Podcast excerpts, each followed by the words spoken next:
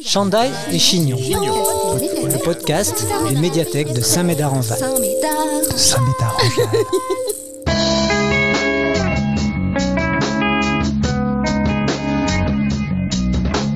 Comprendre la plateforme Parcoursup. Comment fonctionne-t-elle Quelles en sont ses limites? Eva, 24 ans, étudiante, livre son analyse de la plateforme d'accès à l'enseignement supérieur. Elle évoque son fonctionnement, ses évolutions depuis sa création, le stress qu'elle peut engendrer, les inégalités qu'elle révèle.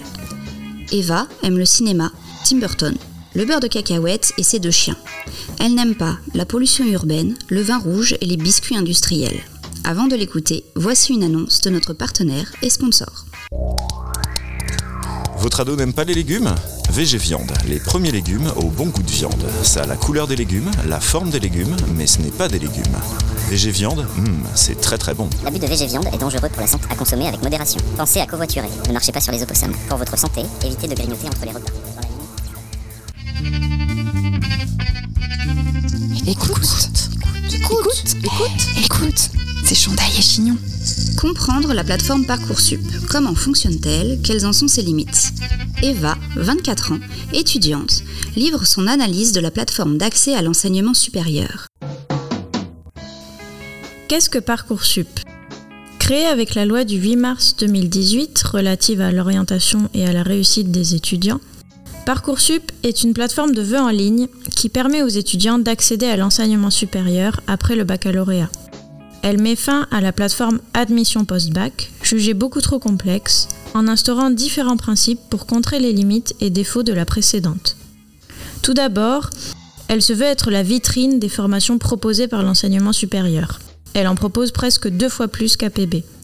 Dès le mois de décembre, les futurs étudiants ou étudiants en réorientation peuvent consulter ces différentes formations, plus de 21 000. La grande différence avec APB réside dans le fait que les élèves peuvent formuler jusqu'à 10 vœux sans classement, le sans classement est très important. S'ils sont acceptés dans plusieurs formations, ils ont une semaine pour choisir quelle formation ils rejoindront. Le mot d'ordre étant qu'ils aient le dernier mot sur la formation choisie, ce qui n'était pas le cas d'APB. Sur 24 vœux possibles, APB réclamait en plus une hiérarchisation des vœux, ce qui avait évidemment une incidence lorsque les établissements futurs devaient prendre la décision d'accepter ou non les élèves. Et si vous étiez accepté dans votre huitième vœu, vous n'aviez plus de nouvelles des autres par la suite, ce qui laissait de nombreux insatisfaits. En quelque sorte, on pouvait dire qu'APB choisissait la formation pour vous. De plus, pour les formations dites en tension, qui n'ont pas de limite de place, mais pour lesquelles les universités ne peuvent pas prendre tout le monde malgré tout, la plateforme procédait tout bonnement à un tirage au sort, car la sélection à l'université n'est pas autorisée. Le résultat était que des dizaines de milliers de lycéens se retrouvaient insatisfaits, pour ne pas dire sans formation. Les phases d'admission n'étaient pas claires non plus. Il y en avait plusieurs, très courtes, de 4 à 5, et les élèves étaient complètement perdus. Il fallait donc radicalement transformer ce système. Au sujet de ces phases d'admission, tout d'abord, la plateforme Parcoursup concentre les phases d'admission en une phase principale et une autre complémentaire. Cette année, par exemple, la première phase s'est déroulée du 1er juin au 7 juillet. Sans réponse positive à leur candidature début juin, les candidats peuvent, entre le 15 juin et le 12 septembre, lors de la phase complémentaire, formuler jusqu'à 10 nouveaux vœux dans les formations où il reste des places. La phase complémentaire concerne aussi ceux qui n'avaient pas confirmé leurs vœux au début de la procédure ou encore ceux qui ne s'étaient tout simplement pas inscrits. Parcoursup a donc tenté de mettre fin à tous ces défauts de contrer les algorithmes et les tirages au sort d'APB en plaçant l'humain au cœur du système, comme l'a rappelé la ministre de l'Enseignement supérieur, Sylvie Reteillot, lors de la séance publique du Sénat du 14 novembre 2022. Puisqu'il place l'humain au cœur de son dispositif, la nouveauté de Parcoursup est aussi qu'il se focalise sur la cohérence d'un parcours futur. Ainsi, les étudiants, pour chaque vœu formulé, doivent rédiger une lettre de motivation. 10 vœux, c'est donc 10 lettres de motivation pour le futur étudiant. On sent déjà poindre un des défauts de la plateforme. Que peut-on dire alors de cette nouvelle plateforme? Quelles en sont ses limites? Tout d'abord, il est intéressant de se pencher sur quelques chiffres. Au 13 juillet, près de 10% des candidats inscrits sur Parcoursup étaient toujours sans aucune affection dans les études supérieures pour la rentrée, c'est-à-dire 77 000 sur 917 000 étudiants, comprenant 36 000 lycéens, 24 000 candidats en demande de réorientation après une première année non réussie et 16 000 scolarisés à l'étranger. La même semaine, dans Le Parisien, la ministre de l'Enseignement supérieur mettait en avant le taux de 90,6% de lycéens ayant reçu une ou plusieurs propositions au 1er juin. Elle déclare également Cette année, nous avons terminé la phase d'attribution des places 37 jours après l'ouverture, contre 108 jours en 2018, une grosse évolution, ce qui représente en effet 10 000 élèves sans affectation en moins par rapport à 2022. En revanche, Certains chiffres montrent aussi des curiosités de la plateforme, voire même des aberrations. Dans l'article du 10 juillet 2023 de Midi Libre est mentionné le cas d'une jeune fille, 14 de moyenne générale au bac, ayant demandé 4 écoles d'ergothérapie et qui a été prise du premier coup aux écoles de Limoges, Marseille et Toulouse, mais qui se retrouve 338e sur liste d'attente dans celle de Montpellier, son département alors que normalement, Parcoursup prend également en compte le critère géographique pour intégrer les futurs étudiants à leurs différentes filières. Certaines formations demeurent extrêmement prisées, dans le domaine de la santé notamment. Les écoles d'infirmières par exemple, et certains élèves qui ont leur bac avec mention se les voient refuser, parfois deux années consécutives, certains élèves à 16 de moyenne sont sur liste d'attente. Une autre des critiques qui ressort le plus souvent quand Parcoursup est mentionné, c'est le stress que celle-ci engendre. Dès le printemps, très tôt dans l'année, les vœux Parcoursup concentrent toute l'attention des élèves et de leurs parents. En effet, pour le chercheur Charles Hadji, si le bac demeure un passeport indispensable pour l'enseignement supérieur, c'est bel et bien Parcoursup qui délivre les visas pour les formations souhaitées. Si son propos demeure assez nuancé, Certains vont même jusqu'à dire qu'avec Parcoursup, le bac est aujourd'hui dépourvu de tout intérêt. Conclusion, les élèves paniquent beaucoup plus pour leur vœu Parcoursup que pour le bac, puisqu'elle est la réelle porte d'entrée du monde des études supérieures, encore plus avec la mise en place du contrôle continu qui garantit presque à tous l'obtention du bac. La preuve en est que les familles reçoivent souvent les résultats des vœux Parcoursup de leurs enfants avant même la fin du bac, ce qui bien évidemment le dévalorise profondément. Lors de la séance publique du Sénat du 14 novembre 2022, dont le sujet Parcoursup était l'ordre du jour, il a été dit que le pourcentage des néo-bacheliers jugeant le système stressant avait grimpé de 77% en 2020 à 83% en 2022. Chandail. Chignon. Chandail et Chignon. Le podcast. Le podcast. Des médiathèques de Saint-Médard-en-Jalles. Ouh là là pour en revenir au fonctionnement de la plateforme Parcoursup, et plus précisément des différentes filières sur la plateforme, les formations classent les étudiants en liste en fonction de critères qu'elles ont fixés. Ceux qui répondent le plus à ces critères sont directement admis, le moins refusés, et ceux du milieu passent en commission d'examen de vœux et sont sur file d'attente. Le problème étant que les critères fixés restent assez flous malgré une promesse constante de transparence de la part de l'État peuvent être utilisés comme critères de sélection le niveau du lycée d'origine, le projet professionnel de l'élève, ses notes, voire d'autres éléments. Chaque UFR à l'université fixe ses propres critères et ils ne sont souvent pas clairs, ce qui engendre des refus souvent incompris. Ce qu'il est important de mentionner aussi, c'est que aujourd'hui à l'université, il y a beaucoup plus de demandes que de places dans les filières, ce qui n'était pas le cas avant. Face à cela, Parcoursup régule, souvent très aléatoirement, ces flux d'élèves, donnant la part belle au tri social et au hasard pour l'accès aux études, même si le ministère de l'Enseignement supérieur se défend du caractère sélectif de la plateforme. Lors de la séance du Sénat, le sénateur Pierre Ouzoulias, du groupe communiste républicain citoyen et écologiste, déclare que la finalité de Parcoursup est de, je cite, donner aux établissements les moyens techniques d'ajuster leur recrutement à leurs ressources budgétaires. À présent, au sujet de l'égalité des chances sur Parcoursup. Que plaide le ministère? Selon lui, le système Parcoursup est égalitaire dans la mesure où il choisit seulement ses étudiants avec leurs notes. Mais ne serait-ce pas seulement une égalité de façade, comme le prétend une chronique France Info de juin 2023 En effet, on sait bien qu'un 18 dans un lycée parisien n'est pas perçu de la même manière qu'un 18 d'un lycée de province. De la même manière, on sait aussi que les meilleurs résultats sont souvent obtenus par des élèves à la situation financière plus confortable.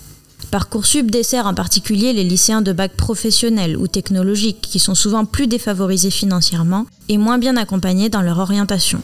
Ces étudiants-là sont souvent boursiers et il arrive qu'ils choisissent une formation au hasard seulement pour avoir l'assurance de cette bourse à la rentrée universitaire qui suivra.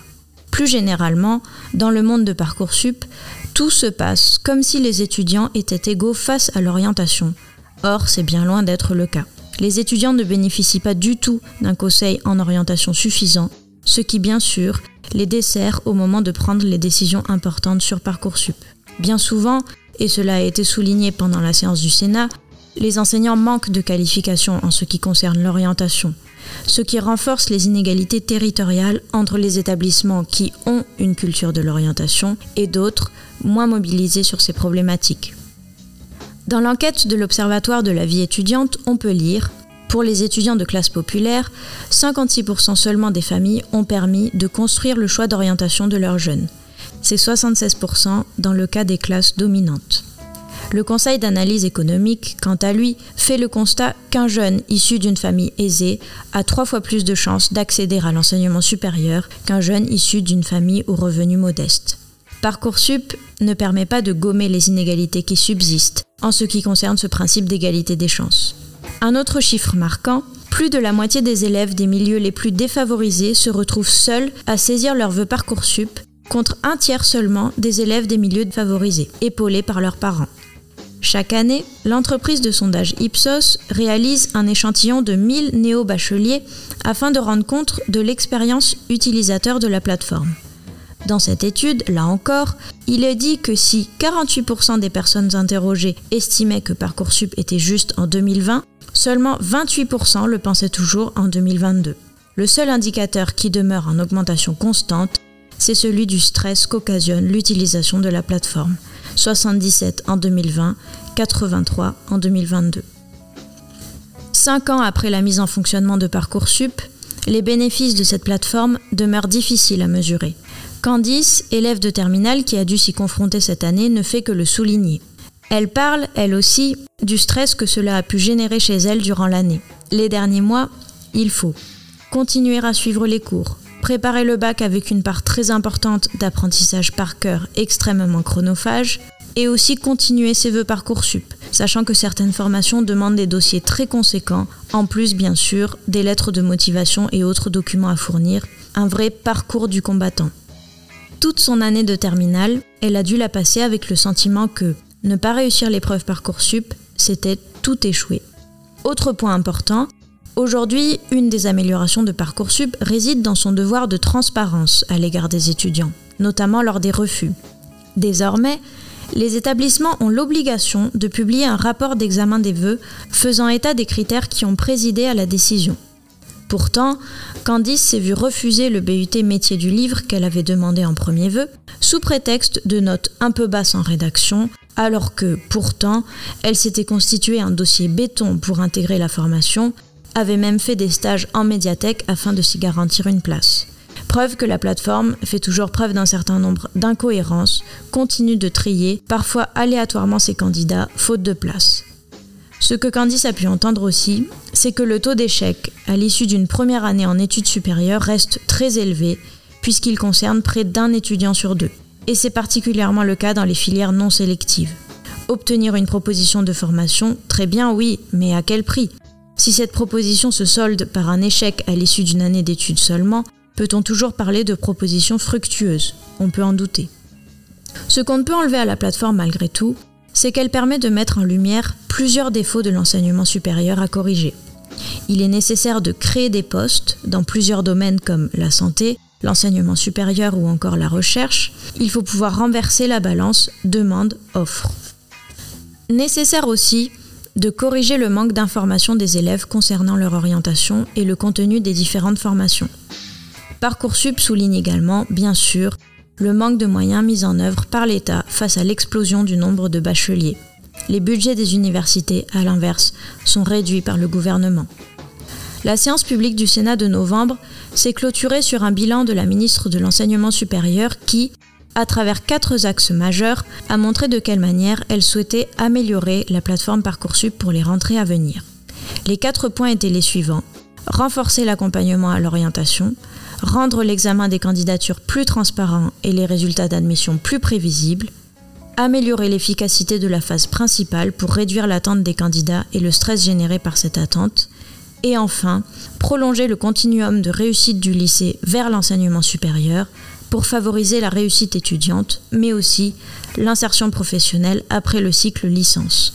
Il faudra donc attendre et voir si le gouvernement tient ses promesses dans les années à venir.